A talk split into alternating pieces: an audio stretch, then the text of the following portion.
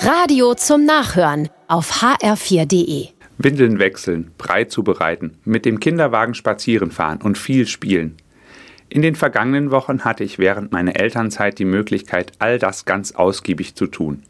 Ohne Druck an die Arbeit zu müssen, konnte ich mit meiner Tochter Luisa die Zeit genießen.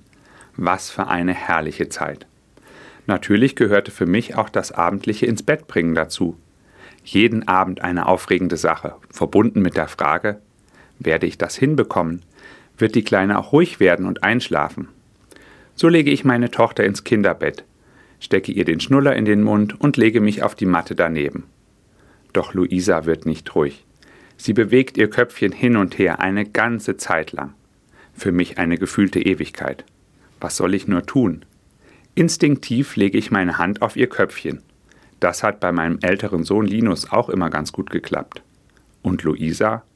Sie ruckelt ihr Köpfchen etwas hin und her, bis meine Hand ihren Hinterkopf ganz umschließt. Sie schmiegt sich sanft in meine Hand, holt noch einmal tief Luft und, ich kann es kaum glauben, Luisa schläft. Ich bleibe ruhig liegen, damit sie nicht sofort wieder aufwacht und denke dabei über das Handauflegen nach. Auch Jesus legte immer wieder Menschen die Hände auf, so beispielsweise bei der Segnung der Kinder im Matthäusevangelium. Auch bei Taufen oder Firmungen ist die Handauflegung durch den Priester oder Bischof ein wesentliches Zeichen. Bei jeder Personensegnung macht Handauflegen beispielhaft Gottes Schutz, seine Zuwendung und seinen Segen deutlich.